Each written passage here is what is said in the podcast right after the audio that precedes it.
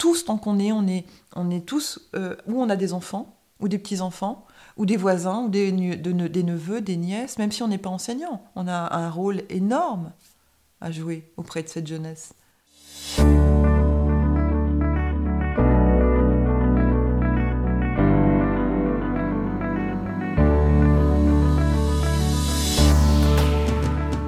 C'est quelqu'un que tu as forcément croisé. Épisode Sandrine Pourquoi est-ce qu'on s'y met pas tous en fait?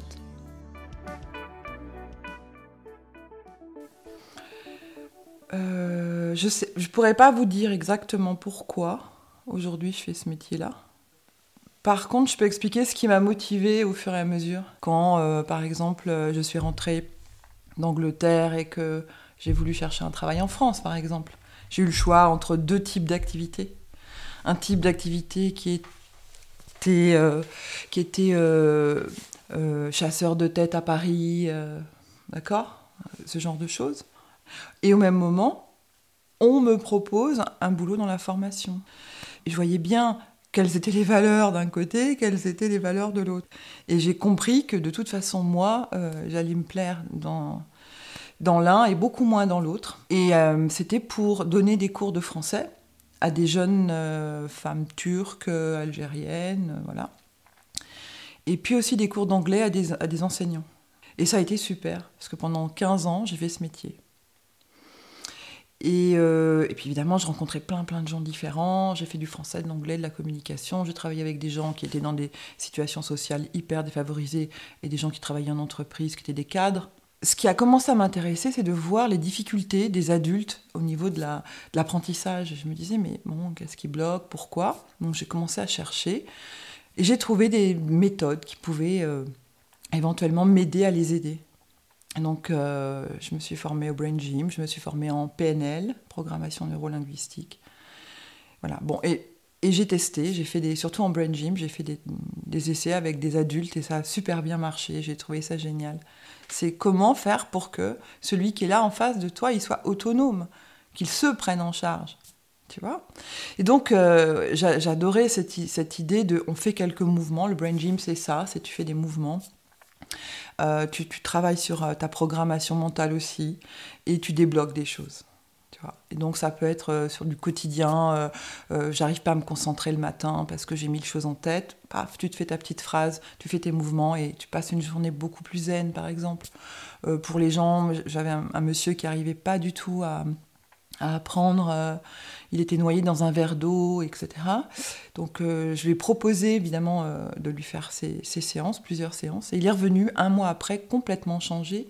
Sa posture a été redressée, son regard était différent. Et il m'a dit mais c'est absolument génial. Et euh, ces séances de brain gym lui ont, permis de en fait restaurer les communications hémisphère gauche hémisphère droit de prendre donc du recul et de pouvoir focaliser et défocaliser sur l'information. Et il a passé son bac et il a eu une mention. Le fait simplement qu'on travaille sur le corps, les yeux, les mouvements des yeux, et aussi la programmation mentale, a débloqué quelque chose chez lui. Et c'était vraiment extraordinaire.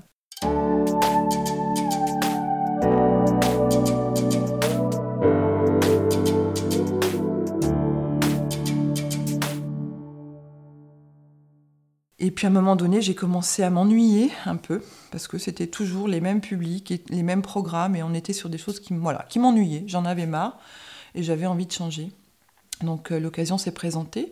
Donc je j'exerce la fonction de coordonnatrice d'une plateforme d'insertion, et on est basé au lycée Paul Constant à Montluçon. Ça veut, ça veut dire quoi? C'est simplement un dispositif qui accueille des jeunes à partir de 16 ans, euh, des jeunes qui ont décroché de l'école, et, ou qui se sont trompés de section, d'orientation et qui veulent prendre un peu de temps pour eux pour euh, travailler leurs projets personnels et professionnels. Alors les jeunes nous sont adressés par la mission locale et le CIO. Ils viennent aussi parce que le bouche à oreille, ça fonctionne. Euh, les parents qui nous connaissent, qui envoient un enfant ou l'ami de l'enfant d'un ami. Euh, les élèves aussi, entre eux. On les accueille septembre-octobre. On commence en général après les vacances de Toussaint, l'alternance, et on finit en juin.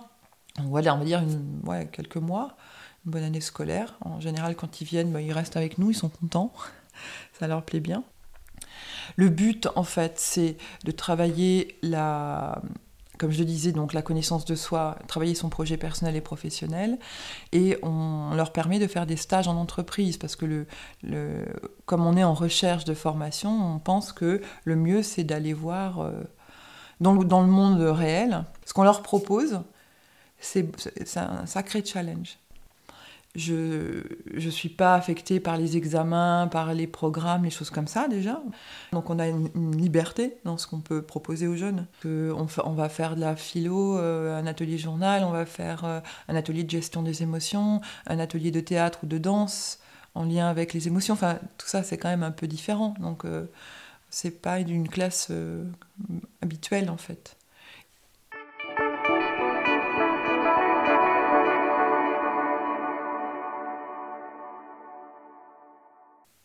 J'ai travaillé euh, avec les outils que j'avais ma possession, dont le Brain Gym aussi. Puis au fil du temps, bah, je découvre d'autres formations, d'autres euh, outils.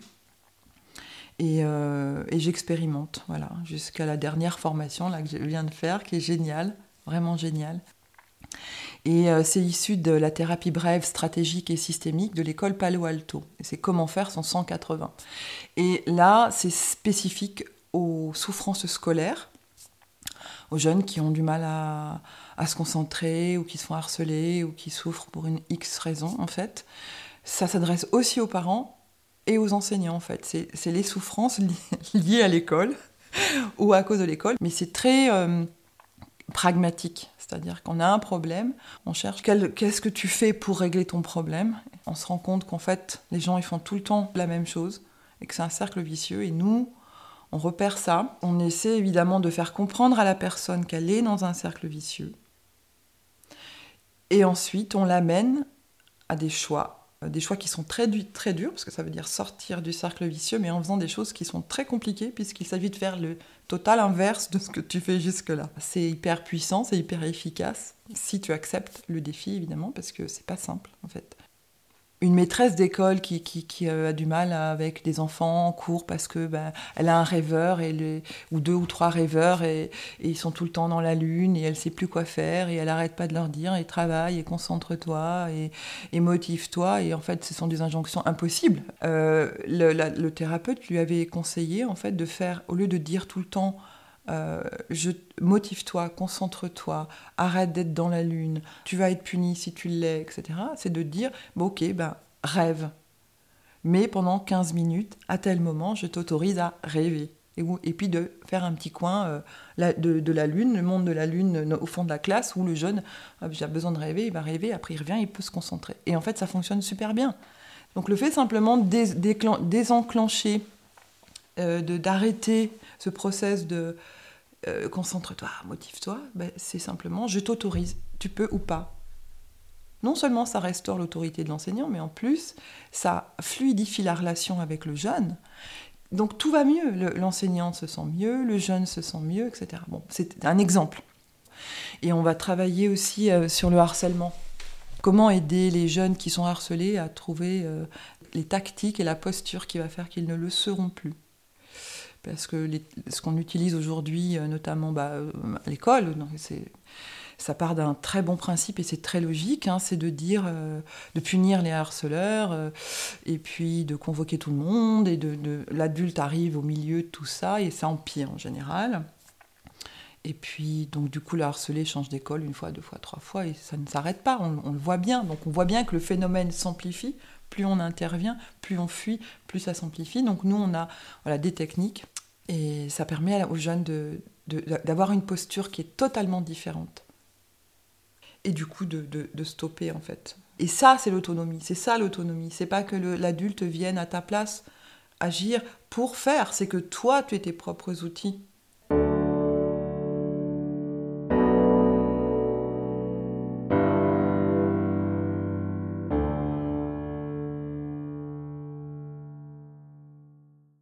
Moi, ce qui m'anime, c'est que l'autre, il soit autonome. Et nous, on est là avec toute l'équipe pour euh, leur donner des, outils de réflexion, de gestion des émotions, un peu de philo. Euh, ils, apprennent à apprendre, ils apprennent à collaborer, ils apprennent à mieux se connaître. c'est un petit groupe, euh, les intervenants, euh, il y a quelques enseignants qui sont très bienveillants, mais en même temps qui savent mettre le cadre. Il ne s'agit pas d'être bienveillant, c'est pas bisounours. Ils savent qu'ils peuvent compter sur nous parce que bah, ils peuvent échanger avec nous, etc. Donc ils savent qu'il y a une écoute. Et puis après on discute de ce qu'on peut faire ou pas. Donc ça peut paraître une année entre parenthèses où on pose, on pose les valises et on se repose de la pression, de l'orientation et de tout ça, mais en même temps, ben, il y a pas beaucoup de questionnements qui sont faits, il y a beaucoup de prise de conscience aussi. Il faut être assez courageux aussi pour, euh, je trouve, intégrer ce dispositif. Souvent, c'est des jeunes qui euh, ont un profil kinesthésique, c'est-à-dire qu'ils ont besoin de, faire bouger le corps pour, comprendre et apprendre. Ça, c'est une partie de, la population des élèves qu'on ignore complètement dans l'éducation nationale. Hein. On demande quoi à un élève? Assieds-toi, ouvre ton cahier, regarde, écoute. Donc si on a un profil auditif, visuel, bon, parfait, génial. Si on n'a pas de problème de concentration, doublement génial. Mais si on est différent et qu'on a besoin, parce que un des canaux de la mémorisation et de la compréhension, c'est le corps. Le temps passe, les élèves, les jeunes sont différents. Je pense qu'on les sollicite beaucoup moins physiquement aussi. Il y a la tête qui est sur les écrans, dans le virtuel, euh, la télé, les séries. Et puis il y a le corps. Et le corps, on l'oublie. C'est comme ça. Donc du coup, ça fait à peu près 5 ans que je vois effectivement les conséquences de ce monde-là et notamment de la virtualité, qui, qui fait des dégâts euh, considérables sur euh, les jeunes. Je suis un peu un, électron libre, un peu, parce que pendant longtemps, euh, j'étais perçue comme quelqu'un qui, ouais, elle est courageuse quand même, je pense, parce qu'elle travaille avec des jeunes, waouh, quoi, ils sont durs, quoi. C'est-à-dire qu'ils sont tous concentrés, tous ceux qu'on veut plus dans nos cours, ils sont concentrés là, quoi, donc dur, dur. Effectivement, il y a des fois, c'était c'était dur, c'était costaud. Aujourd'hui, je ne sais pas. Je, pense qu'on ait vu un peu. Ouais, ah, on est à part. Euh, peut-être que certains collègues pensent qu'on s'occupe de jeunes très différents de ceux qu'ils ont, alors qu'en fait, euh, ils ont sûrement les mêmes en cours, mais sauf qu'ils ne se sont pas révélés décrocheurs, on va dire, ou décrochés. En fait, c'est une vision très très différente hein, de, du monde dans lequel on vit. Hein. Avoir tenir un discours différent, ça peut choquer, effectivement. Mais un jeune qui peut se, dépasser, qui peut dépasser sa peur euh, d'aller en stage ou qui, qui, réussit à faire quelque chose qu'il pensait ne pas pouvoir faire, mais ça c'est fondamental dans sa construction.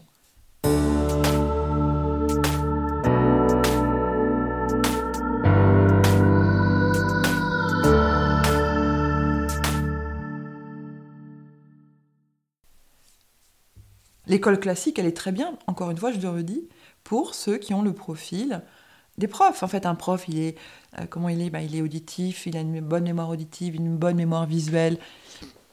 Il, va avoir une passion pour une matière à un moment, parce que voilà, parce, parce que euh, son intelligence euh, linguistique ou verbale, il l'aura développée. Ou mathématique, il aura développé son intelligence mathématique plus que d'autres. Alors du coup, pour les gens comme ça, c'est formidable cette école-là. Pourquoi pas, après tout? Moi, je pense qu'à ça, il faudrait ajouter beaucoup plus, malgré tout, de, de, sport et de, euh, de, de, cours. Alors, ce ne serait pas des cours, mais ce serait peut-être des ateliers où on leur permettrait de créer avec leurs mains. Parce que si tu penses que le monde de l'école, c'est qu'un monde intellectuel, mais que et que toi, ni dans ta famille, ni nulle part, on t'a permis à un moment donné de, de, de, faire une sculpture avec tes mains ou de monter un, meuble en bois avec tes mains mais pas qu'avec tes mains, évidemment, avec ta tête aussi, mais en tout cas avec ton corps tu sauras jamais en fait que tu peux le faire. Et cette partie, elle risque de te manquer à un moment donné dans ta vie.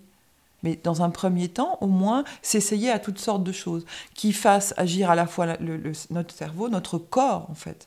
C'est cette partie-là, moi, je trouve, qui manque énormément et que nos enfants ils se sentent ancrés aussi qu'on les mette qu'on leur fasse mettre les mains dans la terre dès qu'ils sont tout petits. Ça fait partie des fondamentaux parce qu'on est on est on, vit où là en fait? On vit sur cette terre. Donc à un moment donné si on se coupe de tout si on se coupe de son corps de la terre et qu'on vit que dans le mental bah ok bah bon courage les gars. Pourquoi ils ont pourquoi les jeunes dont je parlais tout à l'heure ils ont peur? Ils ont peur d'aller dans le monde extérieur. Pourquoi? Parce qu'ils ne sont pas dans la réalité. Ils sont dans une espèce de monde virtuel de Bon, euh, en ce moment, c'est les mangas et autre chose, mais, ça peut, mais c'est virtuel, c'est du dessin animé, les gars. C'est pas la vérité. Voilà, la vraie vie, elle n'est pas là. Hein. À un moment donné, devenir adulte, c'est aussi se dire bon, bah, il y a des choses que je peux faire, d'autres que je peux pas faire, et ben c'est pas grave, quoi, parce que moi je suis quand même quelqu'un d'unique, et, et je vais faire avec ce que j'ai. Les humains, en fait, qui sont sur cette planète, si ils s'occupent pas d'eux-mêmes, s'ils font pas attention à eux-mêmes et qu'ils se sentent pas responsables de leurs actes et de leur vie, alors comment voulez-vous qu'ils se sentent responsables de la terre sur laquelle ils habitent? Et donc le travail, là, le gros travail, ça consiste à faire que ces petits, ces petits jeunes, hein, ils se sentent mieux en fait dans leur peau, pour qu'ils deviennent des adultes plus respectueux d'eux-mêmes et des autres et de leur environnement. En fait, c'est ça le but. Ça fait un peu utopique tout ça, enfin pas utopique, mais un peu, euh, euh, comment dire, idéal, idéal, tu vois. Mais pour moi, c'est pas, pas un idéal parce que c'est des choses qu'on peut faire. Parce que c'est des choses qu'on essaie un peu de faire et qu'on sait que ça peut fonctionner.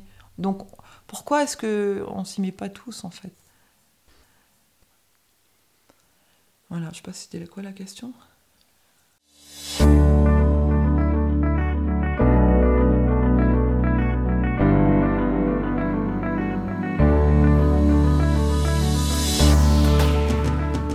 C'est quelqu'un que tu as forcément croisé.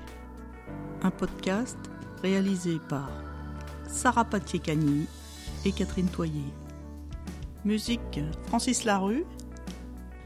Une production Lila Nanda dans le cadre du projet Mythologie, les voix d'une ville. Novembre 2021.